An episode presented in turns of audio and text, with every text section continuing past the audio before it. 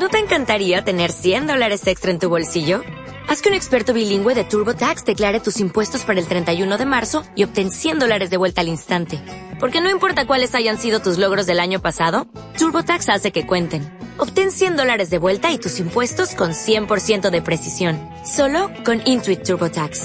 Debes declarar para el 31 de marzo. Crédito solo aplicable al costo de la presentación federal con TurboTax Full Service. Oferta sujeta a cambios o cancelación en cualquier momento.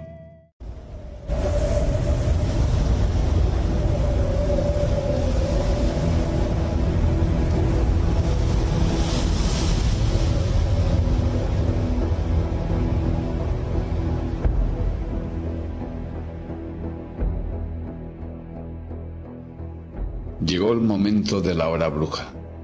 Un programa donde escucharás cosas que tal vez fuera mejor que nunca oyeras. Pero si después de esta advertencia quieres seguir escuchando, recuerda que nunca volverás a ser la misma persona. Bienvenido, explorador de otras realidades. Te advertimos que hay fronteras del conocimiento y de la ciencia que debemos traspasar para conocer la verdad oculta. Describiremos e investigaremos los grandes misterios de esta existencia. Entrevistaremos a investigadores de primer orden y a todo aquel que haya vivido en primera persona fenómenos especiales, fenómenos en la frontera de la realidad. Bienvenidos.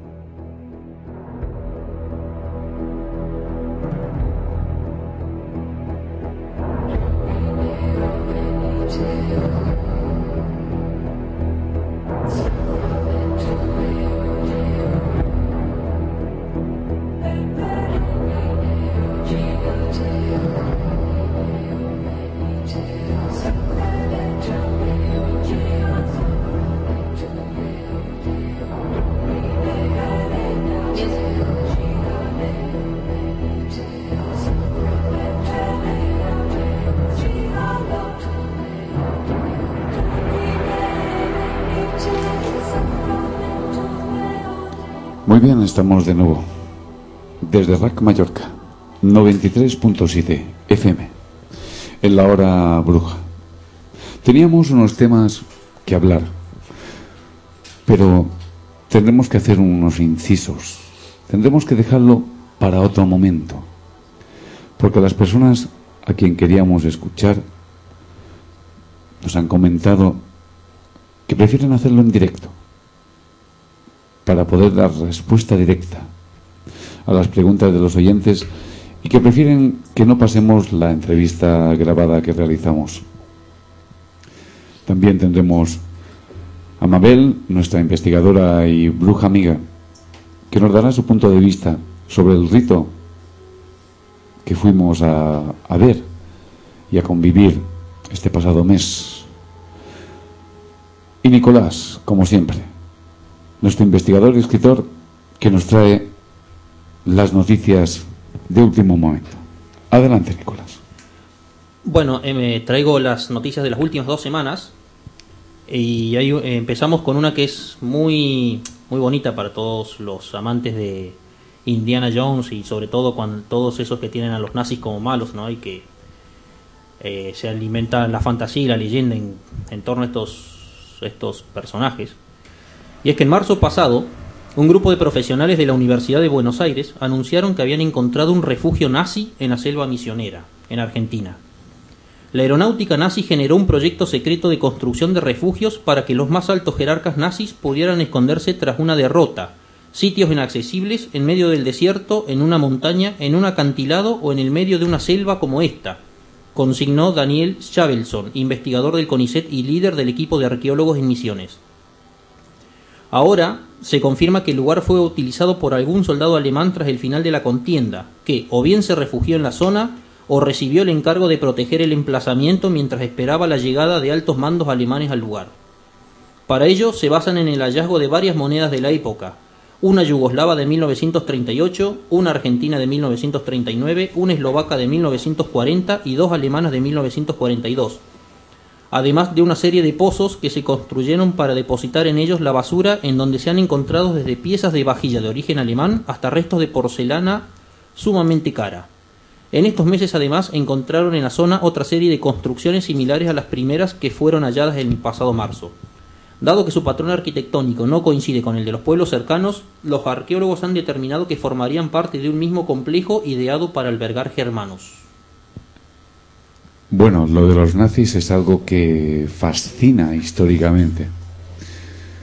Los medios con los que contaron la forma en la que revolucionaron la tecnología militar de la época y la especulación esotérica de que ellos buscaban símbolos de poder, de que buscaban todas las fórmulas que les aproximaran a la mística del poder, está ahí, relatada y escrita. Incluso dicen que fueron capaces de construir ovnis. Y seguiremos encontrando nazis, no solamente en Argentina, tal vez algún día vayamos a la Antártida y por fin vayamos más allá de lo que los satélites nos permiten ver y encontremos, ¿por qué no decirlo? De nuevo, nazis. Mabel, tú sobre nazis, ¿qué sabes? Poquito, no, la verdad es que no mucho. Em, sí he podido leer su búsqueda incesante por lo místico, lo misterioso, lo esotérico. Eh, lo que sí que, que, creo tener como seguro que es que el símbolo de las vásticas sí que se ya se usaba en, en antiguos rituales y que de hecho él, él recoge, pero poco más. No, no es un personaje que yo que en realidad me llame la atención. Yo pude escuchar una vez por un documental sobre lo que hacía con los niños gitanos y yo eso digo es que, cosas que dices me voy para otro lado porque no es para mí fue algo increíble que en el momento ya cuando los aliados sabían que iban a entrar en, sus campos de concentración para aligerar como ellos decían la carga eh, hornos crematorios abiertos y niños ya ni, ni que los habían disparado, no, no, directamente niños, gitanos, humanos, eran depositados dentro de, los crematorios. Bueno, no quiero imaginar lo que pasará ahora también en esos búnkers de investigación militares, que nadie sabe lo que pasa ahí dentro. Pero vamos a dejarlo aparte porque este no es el objetivo de hoy. Pero si queréis un día hacemos un programa y hablamos un poquito sobre qué debe estar pasando en esos lugares militares tan secretos. Adelante, Nico. Pasamos a la siguiente noticia que es representativa, porque Alice Cooper, el famoso rockero Alice Cooper, se ha convertido al cristianismo durante una celebración en una iglesia evangélica donde acudió con su madre. Al ser cuestionado por los periodistas sobre su conversión, Cooper dijo que ser cristiano no era fácil, sino más bien era una decisión muy valiente y heroica. El ex rockero satánico alertó al mundo que Satán no es un juego. Satanás es real y no deben jugar con eso, agregó Alice Cooper. Bueno, es verdad que ser de cualquier religión hoy en día hace falta un cierto grado de valor, porque como hemos dicho antes en el programa anterior, fe es creer en algo de lo que no tienes pruebas. En cuanto a que sea la, fe cristiana, pues, ¿qué os puedo decir? Nosotros aquí hemos denunciado los falsos manejos de distintas facciones, que tampoco es el objetivo del programa de hoy, criticarlo. Pero sí me llama la atención, Raúl, que un rockero de la vieja escuela, satanista manifiesto, se convierta, además, evangélico. Evangelista, dicho. Bueno, tal vez dentro de Estados Unidos que se haya decantado por, eh, por la iglesia evangélica no sea lo más raro de la noticia, ya que es la iglesia que ahora está de moda en Estados Unidos. los evangélicos son los que se están llevando la palma, las subvenciones, los fieles, etcétera, etcétera. Es lo que está de moda ahora allí, el evangelismo. Por eso es la parte de la noticia que menos me, me sorprende. Sí que yo, como rockero, que hace años que sigo la música rock, sí que me he fijado que hay un punto parece una especie de punto de inflexión donde muchas bandas de repente tienen un flechazo con, con, el cristianismo. Por ejemplo, Deftones, a partir del disco Around the Fool, eh, se vuelven cristianos. O el guitarrista de Korn se separó del grupo para montar un grupo de rock cristiano. O Soulfly, que es el grupo que montó Max Cavalera de Sepultura, que también era un, un- un grupo muy crítico con la religión. El disco Primitive lo dedica a Dios, pone en brasileño, en portugués, dedicado a Dios. Y tienen la canción Profeta y, y demás. Hamlet aquí en España también, un momento determinado de criticar un montón la religión, ¡pum! Hicieron eh, el, disco este negro, que no tiene título, y también se volvieron creyentes. Yo creo que esta gente se mete mucha droga. Así, eh, fácil, fácil. Sí, Demasiada. sí, les daña bastante el día neocórtex cerebral prefrontal y frontal y... Y, y un día son cristianos y al otro satánicos y al otro son enviados de Ganímedes. Mucha droga veo yo ahí. Yo, un Bueno. yo un grupo que sigo mucho, Nightwish. Mm, la verdad me gusta muchísimo. Eh, la cantante que no la actual, la anterior, eh, tenía muchos serios problemas para que sus compañeros respetasen que ella era cristiana. Serios problemas, o sea, es lo de siempre, cada uno sea de lo que quiera, pero es que el respeto tendría que ser algo común. Eso es verdad, Mabel, eso es verdad. Nico, adelante. Pasamos a la siguiente noticia, que es un, es un poquitito larga, pero es muy, muy interesante, muy interesante, porque llama mucho la atención. Y es que médicos del Hospital Claudio Vicuña de San Antonio, en la zona costera de Chile, encontraron un feto desarrollado y momificado en el vientre de una mujer de 91 años que acudió al centro asistencial tras sufrir una caída. Después de ser sometida a unas radiografías para verificar si tenía alguna lesión, los médicos comprobaron que la anciana chilena tenía un feto que podía llevar más de 50 años en su interior. Según el representante del hospital, la radiografía mostró que la mujer tenía un esqueleto de un feto grande y desarrollado que ocupaba toda su cavidad abdominal. Después de tantos años, su cuerpo reabsorbió los tejidos del feto que hoy forman parte de los órganos normales de la paciente en la cavidad abdominal. La lógica de la ginecología y obstetricia nos dice que un feto que se desarrolla dentro del útero en condiciones normales no puede quedarse allí 40 años. El cuerpo lo habría expulsado independientemente de que esté vivo o muerto, sostuvo Vargas Lazo, el médico que la atendió. De ahí que la hipótesis del equipo médico del hospital es que se tratase de un embarazo extrauterino que se produce cuando el óvulo fertilizado se desarrolla en tejidos distintos a la pared uterina, ya sea en la trompa de falopio, en el canal cervical o en la cavidad abdominal. Por el momento, el representante del centro descartó intervenir a la paciente para extraerle el feto, dado que por su edad comportaría más riesgos que beneficios. Si pensamos que ella tiene 91 años, eso quiere decir que ella aceptó este cuerpo extraño hace mucho tiempo. Ahora el esqueleto del feto es parte de ella, sentenció el doctor. Yo me he quedado sin palabras. Yo, yo conocía casos en Marruecos, ahí eh, lo llaman eh, bebés de piedra y son embarazos, como tú has dicho, Nico, in- eh, extrauterinos, donde el bebé por algún, bueno, no nacido, por al- algún motivo eh, se momifica, no, pero los que yo había ido se, calcifican y quedan sólidos y los llaman bebés de piedra. Y en Marruecos algún caso se ha dado. Pasa que voy a poner deberes a los oyentes porque ahora me ha recordado otra historia, o a lo mejor lo sabéis vosotros, y es solamente por curiosidad, por curiosidad mía, y lo comparto con vosotros, y si vosotros me sabéis decir quién es, y si no, eh, trabajo de investigación para los oyentes. Hubo un, un caso, creo que era un inglés, nació con una cara en la nuca. Tenía una cara en la nuca, que esa cara no hablaba, no era inteligente, pero sí que hacía mueca de reír y llorar. Y el hombre se acabó suicidando porque dice que le narraba cosas horribles cuando se iba a dormir. Sí, sí. A ver si alguien me encuentra. No recuerdo bien el nombre, pero sí que creo que era un, un británico. Era británico. Eso, eso estoy casi seguro. Y, y, y bueno, pues, Ah, pues aquí está. pues este señor sí. eh, Edward Mordrake. se acabó suicidando porque eh, se volvió loco por el caso de, de tener pues esta cara atrás que él decía que le susurraba. De hecho, no podía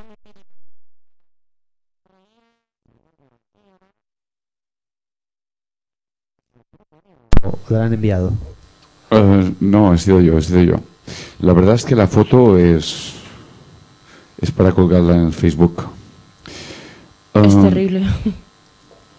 Pues sí, es.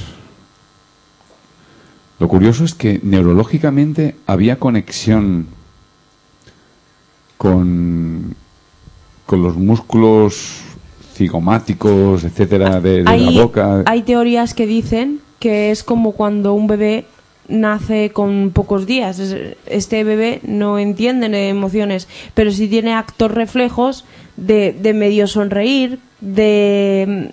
Pues en realidad no, no está sonriendo, no sabe lo que está pasando, pero sí hace esas muecas como de decir, pues claro, es que esto es muy humano, querer ponerle sentimientos a según qué cosas. Entonces, pudo ser mucha casualidad que en el momento que la gente reía, pues hiciese una mueca. O a lo mejor se estiraba algún pellejo, vete tú a saber. A lo mejor era el subconsciente de, de esta persona que generaba los impulsos musculares en el músculo occipital para mover esa cara. A saber, Nico. Pasamos a la siguiente noticia, y es que hace 15 días el rover Curiosity, este aparatito que está sacando fotos en Marte, sacó una serie de fotos, de las cuales destacaba una en especial, ya que se podía ver claramente lo que, lo que a todas luces parecía ser la punta de una pirámide oculta en los vastos desiertos del planeta rojo. Directivos de la NASA han afirmado que ninguna de las fotos subsecuentes tomadas por el Curiosity en intervalos de 20 a 30 segundos muestran este objeto de nuevo, sin embargo, según afirman desde exopolitics.org, parece que los operadores de la NASA deliberadamente escogieron no tomar otra foto del mismo punto o hacer zoom sobre la pirámide, y si lo hicieron, la evidencia jamás fue liberada al público. El canal de YouTube, donde fue publicado el vídeo con la imagen de la NASA, va más allá y dice que su forma casi perfecta significa que la pirámide es el resultado de un diseño inteligente y no un simple engaño de luces y sombras. Bueno, lo de las pirámides ya hemos visto un par de veces, igual que la, la famosa cara aquella, ¿no? Que cuando se hace una investigación más fehaciente, pues al final son rocas. Porque la naturaleza tiene curiosidades.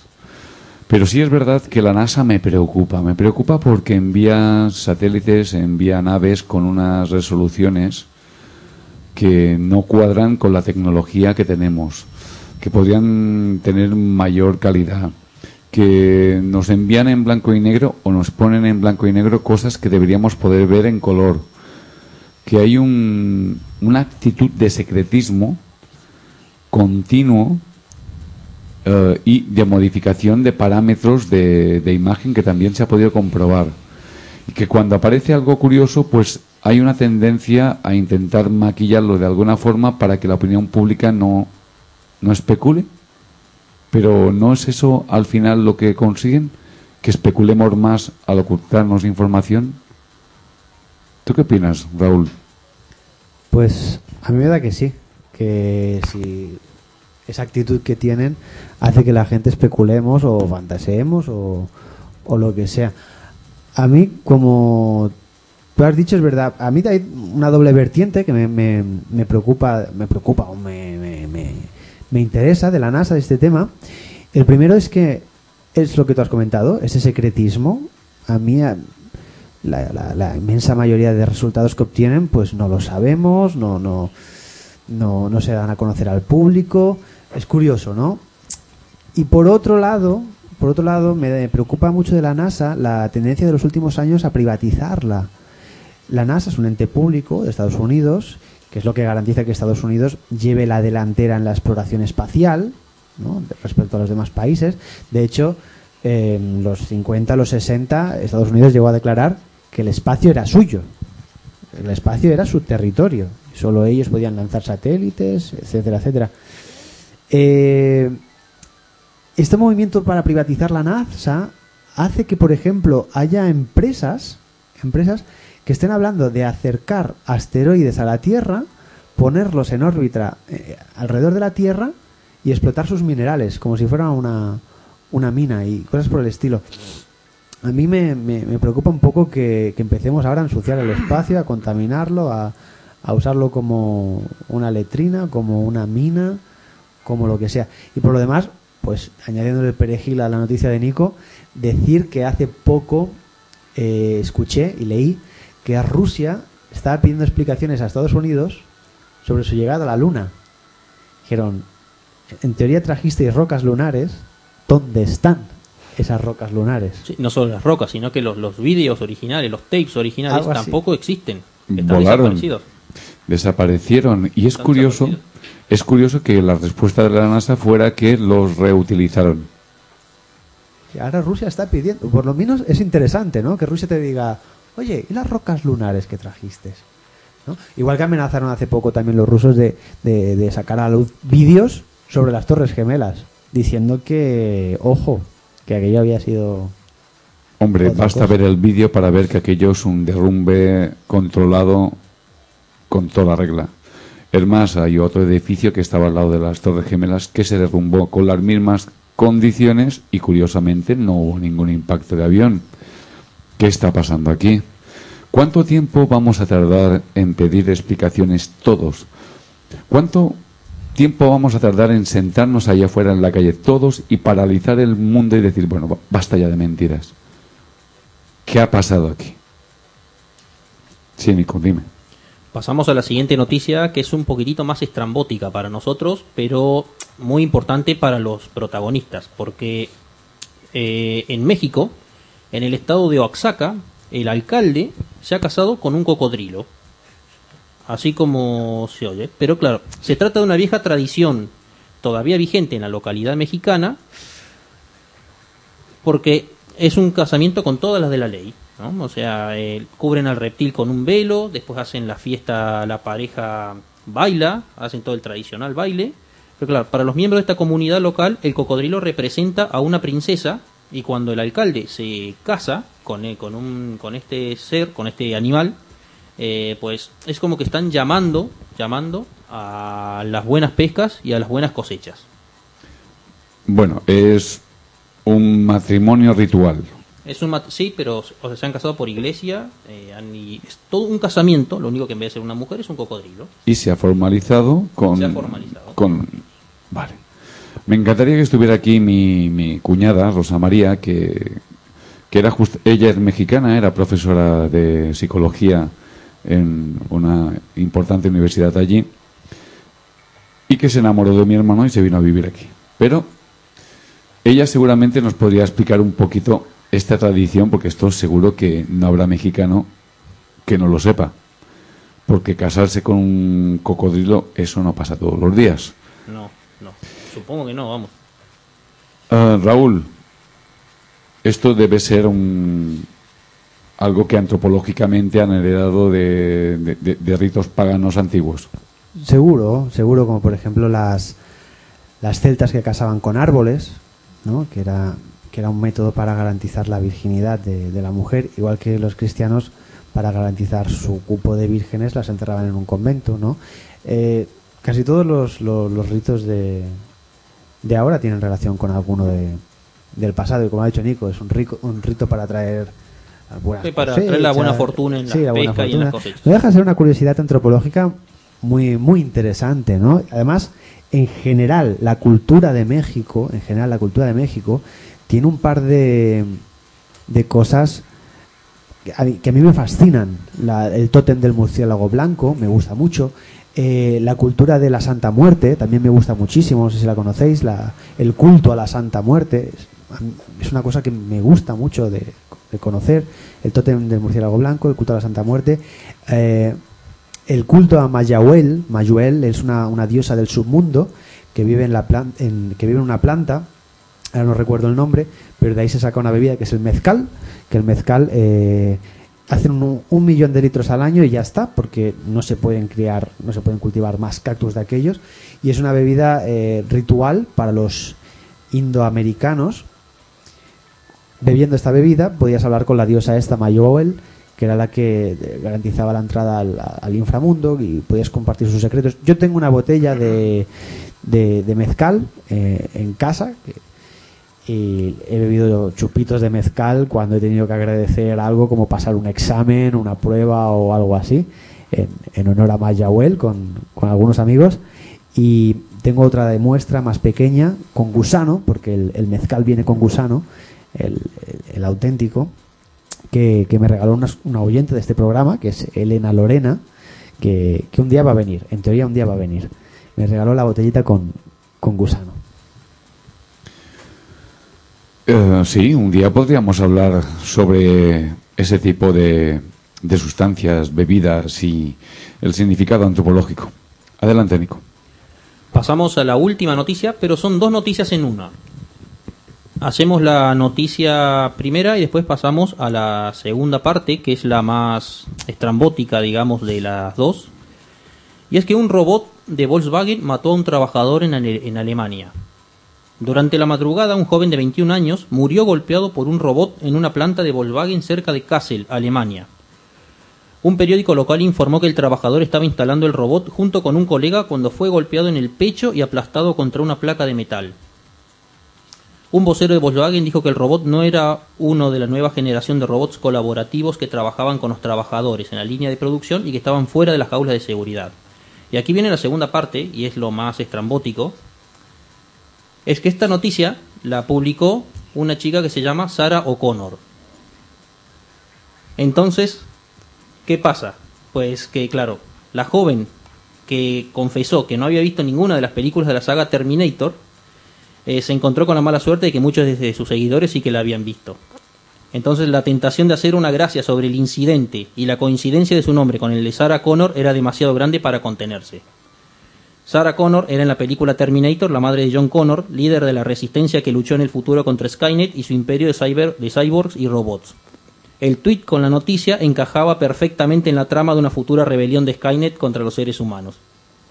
Como suele ocurrir en las grandes ocasiones en las que se abre la puerta a la creatividad, su tweet se llenó con comentarios jocosos como estos.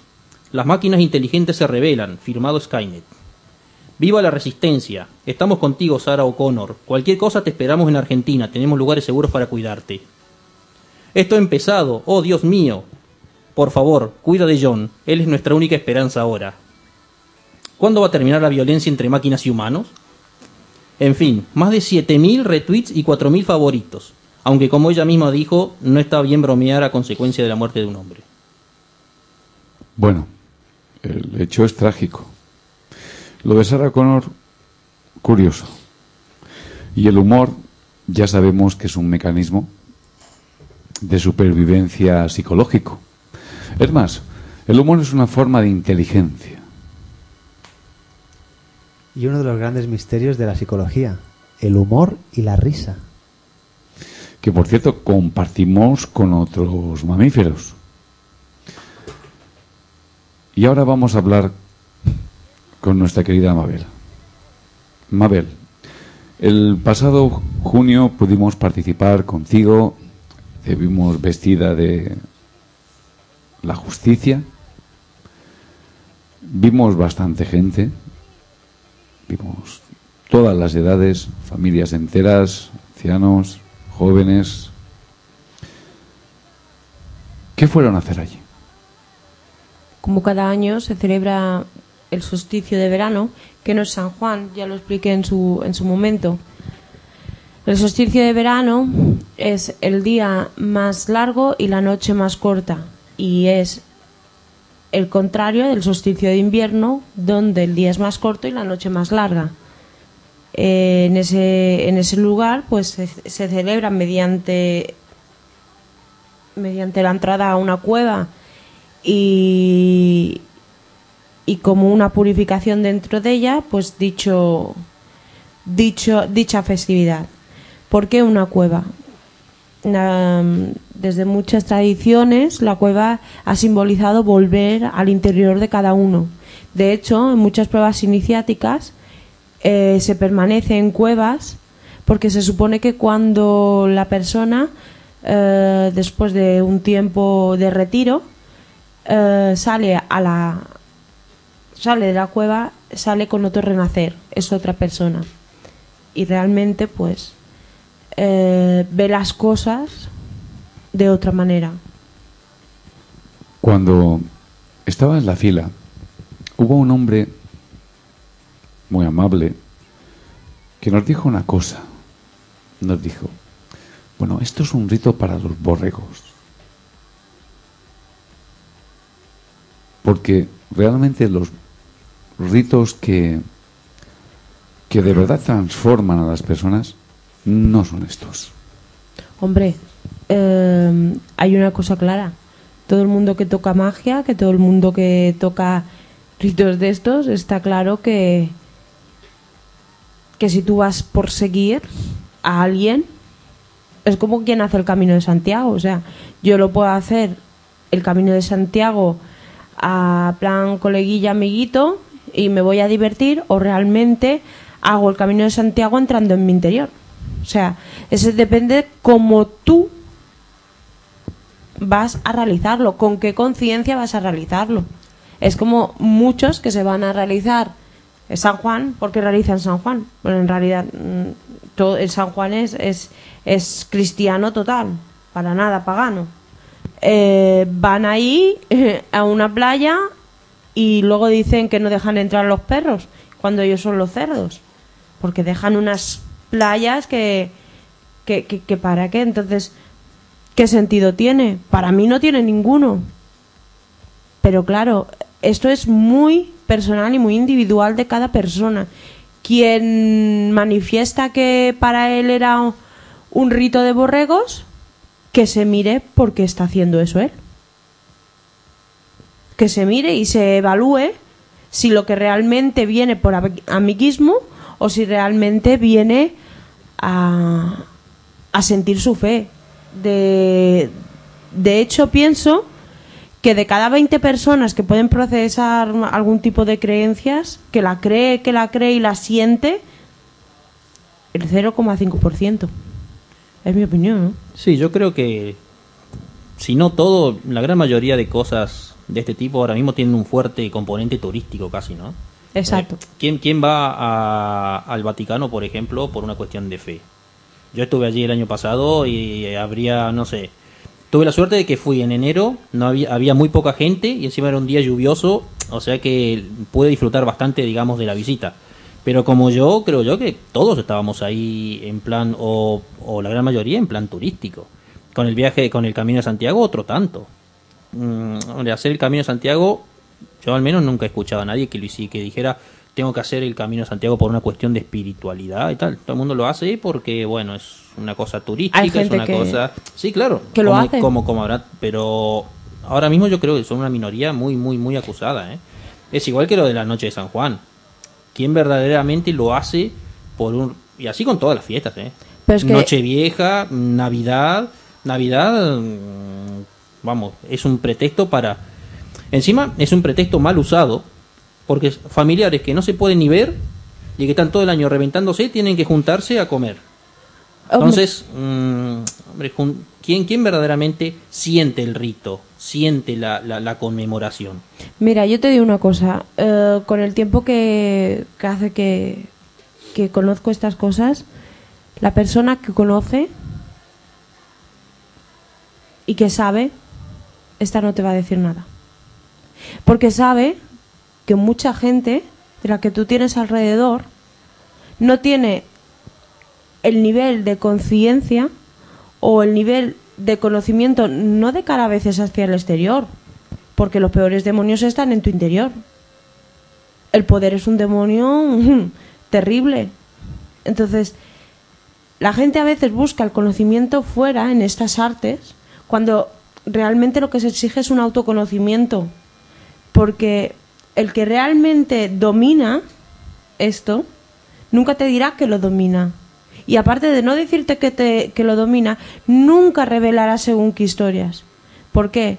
Porque probablemente al revelarlo puede perder su carácter sagrado, porque se revela a gente o a oídos que aún son totalmente profanos, que no ni siquiera neófitos, y a lo mejor conociendo lo que conoce esa persona, puede eh, pensar que el que conozca ciertas, ciertas cosas puedas acabar dañándote a ti.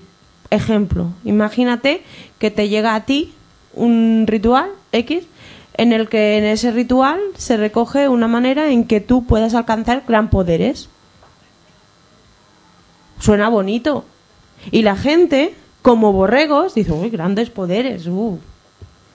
Pero nunca se tiene en cuenta la letra pequeña. Y eso es lo que luego acarrea problemas. Pero la persona que te da eso conoce la letra pequeña. Y como la conoce, quizá piensa que no estás preparado. Por eso, en toda orden iniciática hay grados. Y no son grados porque uno tenga más dinero o tenga más edad, sino porque hay grados de conciencia. Yo jamás, ahora a mi, a mi, a mi tiempo, muchas veces me lo han dicho, me dicen, Jope, si yo tuviese, tuviese tu edad, ¿cómo me dices? Si yo tuviese tu edad con lo que sé ahora, otro gallo cantaría. Entonces yo contesto, tú serías un monstruo, porque no corresponde. Corresponde cada momento su, su historia y ya está. Igual que con los conocimientos, cada lugar. Bueno, yo creo que cuando aquel hombre nos dijo aquello de que ese grupo eran los borregos que se iban a hacer algo para acallar un poquito sus conciencias o ayudarlos un poquito a darse un borrón y cuenta nueva, creo que aquel hombre lo que hacía era un acto de sinceridad. Sinceridad, era una persona que hablaba espontáneamente, de forma natural. En cuanto a poder, a, todos estos rituales mágicos, yo siempre digo una cosa, si esto funcionara, más cosas veríamos. El mundo sería menos injusto, el mundo tendría soluciones más mágicas. Pero no están esas soluciones. Yo sigo viendo guerras, sigo viendo niños pasando hambre, sigo viendo mujeres violadas, sigo viendo un sin razón constantemente. Y estoy hablando de lo más dramático, podría hablar de algo mucho más sencillo como es la educación como es la sanidad, que es algo que tenemos todo a mano. No digo que los sanitarios sean malos sanitarios, digo que el sistema en el que están sumergidos es un sistema manipulado que hace que sanemos de una forma cuasi patológica o donde tratamos el signo, el síntoma, pero pocas veces el origen. A eso me refiero a que si hubiera realmente una forma mágica para poder hacer el bien, en que si realmente todas estas ideologías transformaran a las personas para mejor, esto debería notarse en alguna parte. Hombre, déjame que, te conteste. Eh, cualquier acto cualquier acto de magia, porque estamos hablando de magia, es un poco lo que he dicho antes. Depende de uno mismo. Y todo es con el cristal con que uno mira.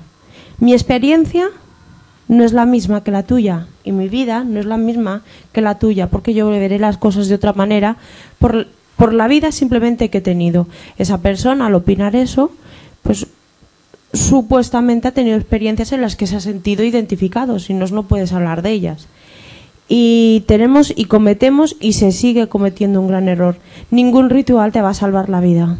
Ni ningún ritual va a hacer que tú tomes una decisión u otra. Yo quiero que, por lo menos, aportar mi granito de arena a que la gente de una vez por todas se entere que, que no busque nada afuera de él, que todo está dentro. Si yo quiero un mundo más justo, deberé empezar a ser más justa conmigo misma para ser más justa con el alrededor. Y empezar así una cadena. Ir a grandes escalas significa tener grandes conciencias.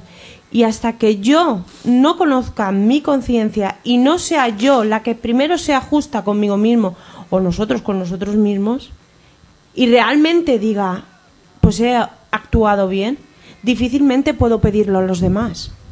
Es que no lo veo tampoco a pequeña escala. Um, veo muchísima gente en los templos, por ejemplo, hace poco hubo una eh, gran asamblea en el Palmarena de los Testigos de Jehová. Voy a, la iglesia, a la parroquia de al lado de casa y veo que está abarrotada de, personas. Veo que hay nuevos movimientos filosóficos, que nuevos movimientos políticos que defienden pues la dignidad humana, etc, etc, etc. Pero luego cuando observo la conducta real que tienen las personas, veo que esa misma persona que estaba defendiendo unas cosas en el templo o, o en esa ideología política, luego se compra unas Nike. Pues eso es un borrego. y, y luego se va a comer al McDonald's. Y luego se compra un iPad y, digo, bueno, aquí hay una incongruencia. Vamos a ver. Si yo lo que quiero es transformar el mundo y tengo que transformarlo a, a través del ejercicio coherente de lo que yo creo y pienso que puede ser correcto, como por ejemplo comer ecológico, no comprar a- a- en lugares como Mercadona, sino al pequeño comerciante, al pequeño agricultor de la zona. Pero no lo hacen. Es que no lo hacen. Y luego, y luego, y, y luego de verdad, los ves ahí en la asamblea o los escuchas en, en las reuniones de, de- de la parroquia y todos son muy buenos samaritanos. Pero yo me acuerdo cuando yo presenté un proyecto en el año 2000 en el, en monasterio de la Real al padre con el padre Vallespir, que ahora está en cura en Randa, donde se llamaba Pacto por la Solidaridad, donde yo trataba de dar trabajo a las personas que estaban en situación de exclusión social y los feligreses se nos tiraron al cuello porque decían es que eso va a ser una competencia desleal a los que tienen comercio y personal profesional en nombre de los más pobres y necesitados. Es decir, vamos a la iglesia para lavarnos la conciencia o vamos al rito mágico no sé qué para lavarnos la conciencia, para creernos mejores, a lo mejor, mejores personas, o nos hacemos testigos de Jehová o mormones, pero luego cuando os observo, no hacéis un mundo mejor. Simplemente os parapetáis en vuestro pequeño círculo o en vuestra pequeña filosofía. Digo, ¿eh? Tú, Mabel, dame caña. Que para No. eso estás aquí. Vamos a ver, eh, estoy de acuerdo con todo lo que tú dices, pero siempre te voy a volver a repetir lo de siempre. Es que no me voy a cansar de repetirlo. Quien quiera formar parte de un grupo, que forme. Nadie le dice que no. Pero es que el ser glorioso de ser individual. Tus pensamientos, tu conciencia, tu palabra, tus sentimientos. El mundo ha perdido eso. Y como lo ha perdido, habrá que recuperarlo. ¿Y cómo se recupera? Siendo uno mismo, con tus luces, con tus sombras. Está muy bien decir lo bueno que somos, pero es que también a veces soy malo. Conoce tus luces para aceptar tus sombras. Eres dual, todos somos duales. Entonces, llega un momento de que te pares, tomes conciencia y digas, ¿qué hago? ¿Me siento bien con lo que hago? ¿Sirve para algo o para qué me sirve a mí? Mientras no te preguntes esto, mientras no llegues a tu interior, ningún rito te va a servir. Porque en realidad el rito no debería ser algo para el mundo en grupo. Es algo interior. Yo, por ejemplo, al hacer de justicia, que fue el, el símbolo que yo hice, la justicia era yo. A mí me importaba tres narices que pensase la mayoría de la gente, me es igual. Yo sé lo que yo llevaba y con eso a mí me basta. Yo no necesito demostrar a nadie quién soy, porque yo sé quién soy. Yo no necesito que nadie me diga que si mi fe o mi rito es más bueno o más malo. O a lo mejor llega o no llega, o a lo mejor simplemente necesito una varita de olivo para hacerlo llegar. Lo importante es la identidad. Y mientras la gente no entienda que dentro de una congregación es Él, seguirán siendo borregos. Pero es que como somos todos borregos, yo, cierto que participo en otros tipos de ritos donde hay grupo, pero básicamente mis rituales son sola. No necesito de nadie. Y así entro en mí misma y en mi entorno. Esto no está escrito, eso simplemente lo sientes. Por lo que cuando tú entras en contacto, tu cabeza, o sea, tu cuerpo, tu mente y tu espíritu, que te puede venir a contar historias quien quiera, sabes quién eres. Y uno tiene que ser quien es, ya está. Y eso es como que, sabes que dentro está bien. Todos sabemos, como yo digo que tenemos un pepito grillo, cuando hacemos algo dices, pues mira, sí, está bien. O pues mira, me podía haber esforzado un poco más. Todos, siempre nos ha pasado, por lo menos a mí cuando estudiaba mis oposiciones, decía, Jope, es que hoy podría haber hecho más. O mira, hoy no me ha cundido tanto, pero he hecho todo lo que he podido. Hoy ya no se puede más. Esta soy yo hoy. Entonces, al conocer esto y al conocerte a ti, dejas de ser borrego. Porque pasas a marcar tus límites y los límites del otro. Y eso es el individuo. Yo he podido, y, Raúl a lo mejor lo conoce y todo, seguro que sí. Eh, he hecho muchísimo, muchísimos trabajos de terapia gestal. Me formé como terapeuta gestáltica y me, y me, me orienté a la arte terapia. La arte terapia a través de del movimiento corporal, a través del movimiento con, con la pintura, con las manos. Entonces, te das cuenta cuando tienes un grupo lo difícil que es a las personas marcar mi límite. Porque si yo algo he aprendido de todas las órdenes iniciáticas en las que he podido asomar la nariz, es que debes de aprender a decir sí cuando tengas que decir sí y no cuando así, así lo tengas que hacer. Porque no por decir sí siempre vas a ser bueno, porque cuando dirás no, probablemente ya no serás tan bueno, pero te estás siendo fiel a ti. Yo una pequeña reflexión que quería hacer acerca, acerca de este tema de, de los borregos ¿no? de, y de la gente que tiene que despertar de alguna manera, es que pues, la semana pasada lo tuvimos a Ángel López, ¿no? de, que era este chico que es creador de, de, bueno, valga la redundancia, de su programa Creadores del Destino, ¿no? Y, como él habla de que en cada persona hay un líder y todo esto, ¿no? Y bueno, nosotros que fuimos, eh, habíamos ido el día anterior con mi mujer a, a su charla, después salimos y debatiéndolo, debatiendo, eh, nos preguntamos, ¿realmente todo el, todos, toda persona tiene un líder dentro?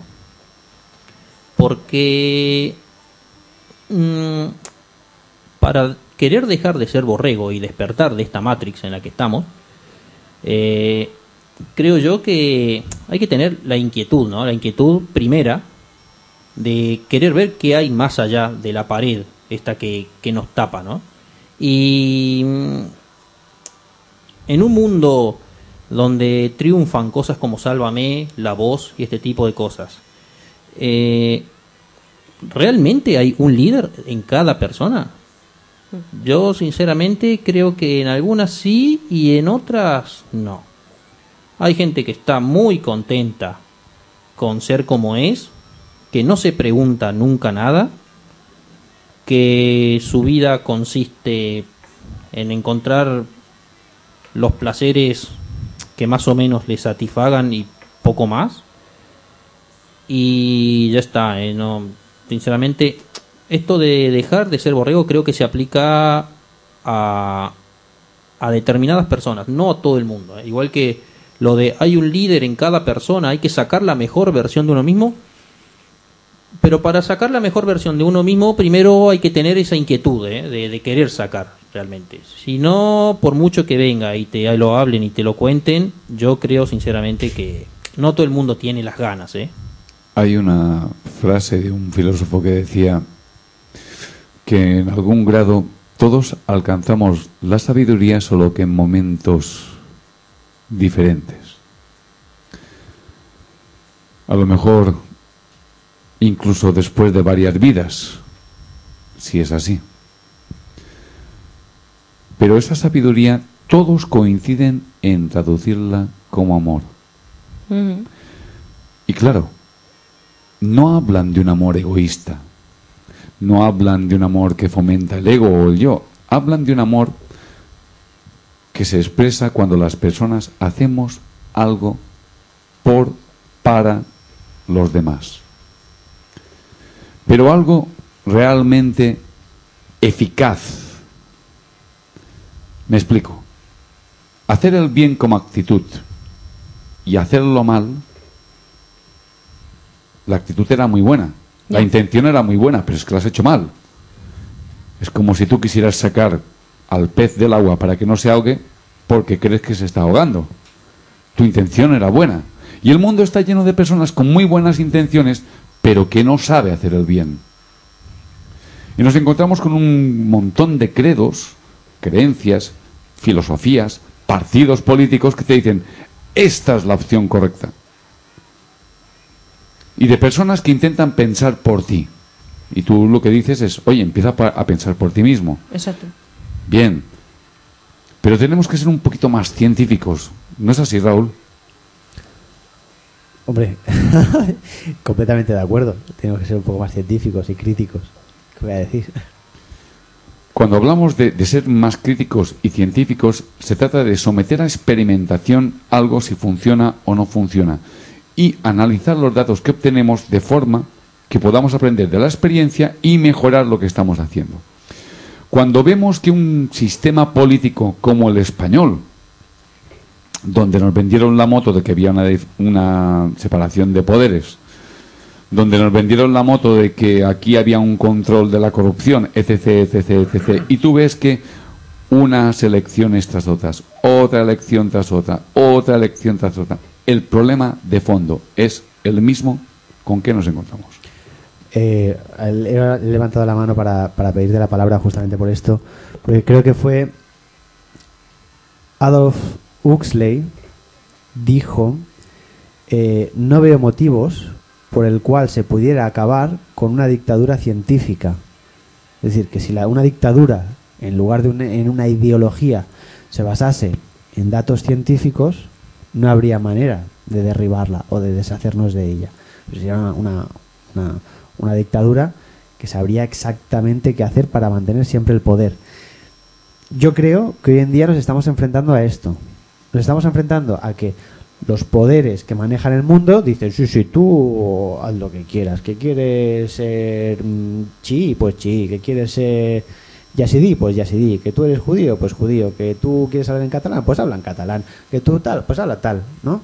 Pero la verdad, o sea, lo, más aproximado que sabemos de, de- la verdad, las verdades científicas, ellos las están custodiando, cust- custodiando como paño en oro y las están utilizando en nuestra contra de, de- una manera brutal. Es decir, ellos saben cómo causar miedo, cómo manejar a las poblaciones, la agricultura, saben cómo crear una escasez, cómo crear abundancia, y esto lo guardan ellos en secreto. Yo creo que, como dijo Huxley, estamos yendo hacia este punto, un punto donde la élite mundial, ese 1%, tiene un conocimiento que no comparte con nosotros para usarlo en nuestra contra.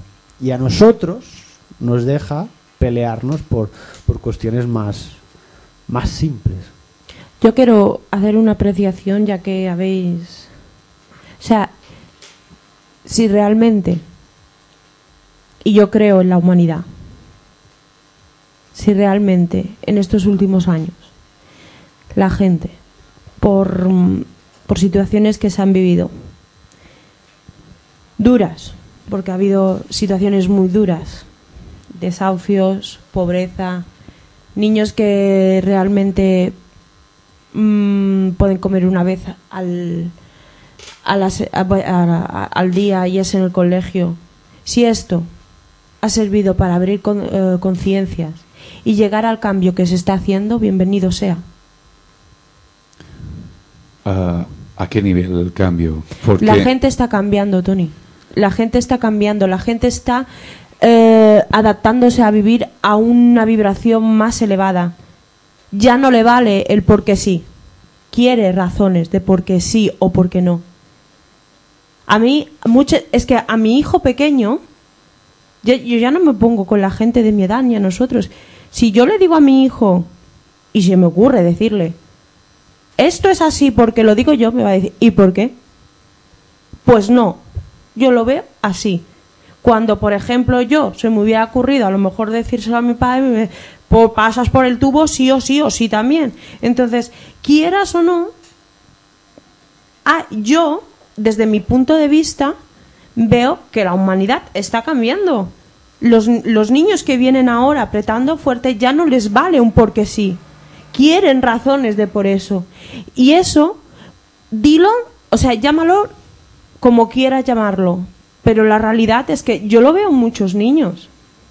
Yo quería tirar del hilo de Mabel y yo también a veces tengo unos unos ramalazos de optimismo para con la humanidad bastante grandes, eh, bastante grandes. A veces que sí que digo, a veces estoy muy negativo y digo, uy, ¿dónde vamos a ir a parar? ¿no? ¿Dónde va el mundo? ¿Dónde va el planeta?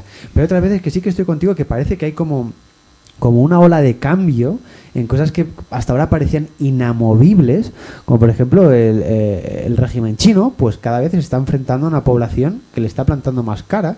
¿no? Le- leí el otro día que, en- bueno, hace el otro día, y me estoy refiriendo hace, hace bastante tiempo, que, tenía, había habido momentos que tenía hasta 80 manifestaciones al día, ¿no? Un país muy grande tenía 80 manifestaciones al día porque el agua salía marrón del grifo o por lo que sea. En Rusia lo mismo, estamos viendo que un país que era completamente cerrado, ahora Rusia se está abriendo al mundo y está, y está cambiando. Europa, que parecía inamovible, ahora tiene a Syriza en Grecia que está diciendo o nos dejáis de estrangular o nos vamos. Tiene al Sinn Féin que en Irlanda puede ser la primera vez en la historia que gane el Sinn Féin al norte y al sur de la isla. Eh, tenemos a España eh, Podemos, tenemos en Italia el Movimiento 5 Estrellas. Eh, este invento que se han sacado de la, de la manga, el, el- el ejército este islámico, esta secta apocalíptica de, de Medio Oriente de ahora, ¿cómo se llama? No me saldrá, el Daesh. Sí. El, el Estado Islámico, Estado Islámico. el Estado Islámico, que es el arma de las potencias de- de- del mundo actual, es el arma que está utilizando Estados Unidos, Israel, Turquía, Arabia Saudí, Qatar, Jordania y Bahrein para, para controlar Oriente Medio. Hace dos semanas que el pueblo, los pueblos de Yemen, Líbano, Siria y Irak están encadenando victoria tras victoria. El régimen saudí les acaba de salir una chinita en la piedra, impresionante. Su propia población está presentando batalla a la familia Saud, al a uno de los peores regímenes del mundo. En Estados Unidos se acaba de legalizar el matrimonio gay a nivel de país. O sea, ningún estado ahora se puede negar. Latinoamérica es un foro de democracia, es un faro de la humanidad ahora mismo. La Venezuela chavista, Ecuador de Correa, eh, Cuba, que lleva 50 años resistiendo. Yo a veces sí que estoy contigo y digo, oye, pues parece Yo es que te digo van a una, cambiar las cosas. yo te digo una cosa, mira, yo em, no creo en ningún partido político, nunca los he creído y, y como yo, pues hay mucha gente. Pero ¿sabes qué es lo que me llama la atención? Que la gente te dice, no me gusta ninguno, pero sé lo que no quiero. Entonces, cuando alguien dice, sé lo que no quiero, esa persona ha andado, esa persona se ha dado cuenta y es lo que viene pasando en estas últimas décadas. No queremos gente pasándolo mal, no queremos corrupción. ¿Cómo queremos orientarlo? Pues a veces no está claro del todo, pero yo para mí, una de las cosas que tantas veces hablo de em, abrir conciencias, para abrirla hay que saber lo que uno no, no vibra con ello. Yo, por ejemplo, a veces, y que, y que me, o sea, que me perdone eh, si ofendo a alguien, que no es mi intención, yo a veces veo según que, que chiquitas que digo, pero por favor, es que esto yo no entra en mí. ¿Y qué ocurre? Pues que sabes que por mucho que te digan que tienes que hacer esto, si no está en ti, no lo vas a hacer, no te vas a sentir cómodo. Y yo ya, vamos, veo estos niños y yo lo digo, eh, muchas veces que lo estuve hablando el otro día con Tony, digo, mi niño tiene TDAH, que estuvimos hablándolo un poco, y, y el día que la gente vea en los niños maestros, la verdad es que habremos avanzado mucho. Porque lo que a mí me ha enseñado los, mis tres hijos, no lo enseña ninguna orden iniciática ni, ningún, ni ninguna historia. Por supuesto. Cuando uno enseña lo que sabe, da el primer paso hacia la ignorancia. En cambio, cuando enseña aprendiendo, descubre la sabiduría. Yo quiero hacer mi último aporte, mi última reflexión, porque ya estamos en horario, en- fuera de horario, ya el, el- el árbitro está marcando los minutos fuera de juego.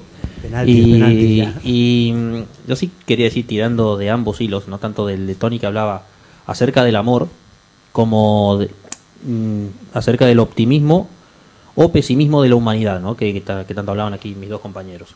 Y yo creo que la humanidad, yo creo en la humanidad, pero sí creo que está que está mal encaminada. Es una humanidad que se guía mucho, que se mucho por el consumismo, ¿no? Por el materialismo.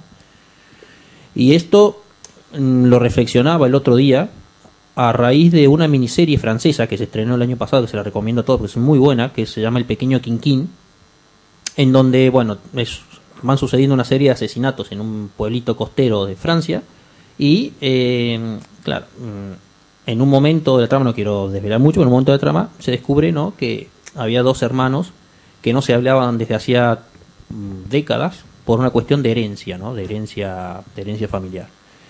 Y es una cosa que lamentablemente veo mucho también por aquí. Eh, hermanos que no se hablan. Conozco un caso, por ejemplo, de un padre que no se habla con el hijo por cuestiones de herencia, ¿no? Y que realmente dejemos de amarnos por cosas en, las que cuando nos muramos no nos vamos a llevar. ¿Realmente vale la pena? Entonces, ¿qué reflexión saco de esto? ¿O qué conclusión ya final saco de esto? La humanidad no sé si es buena o mala. Sí sé que está mm, mal enseñada con muchas cosas y que tiene que reaprender a amar. Tiene que volver a, a adquirir el hábito de amar.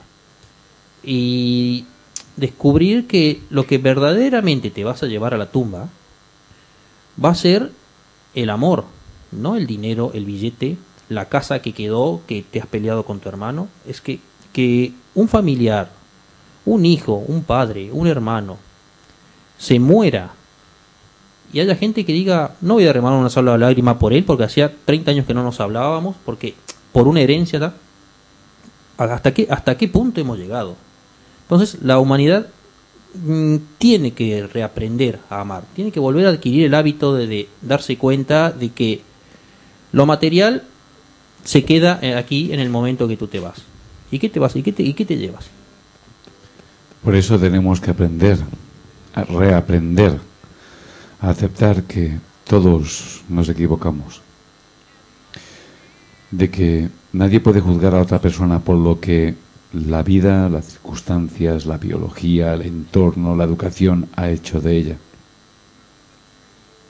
Tal vez el mensaje final del programa de hoy sea recuperemos la tolerancia. He sido una vez más un contador de cosas rodeado de personas más inteligentes que yo. Me honra y me siento muy feliz de poder haber estado una vez más con nuestro becario Raúl Alsina,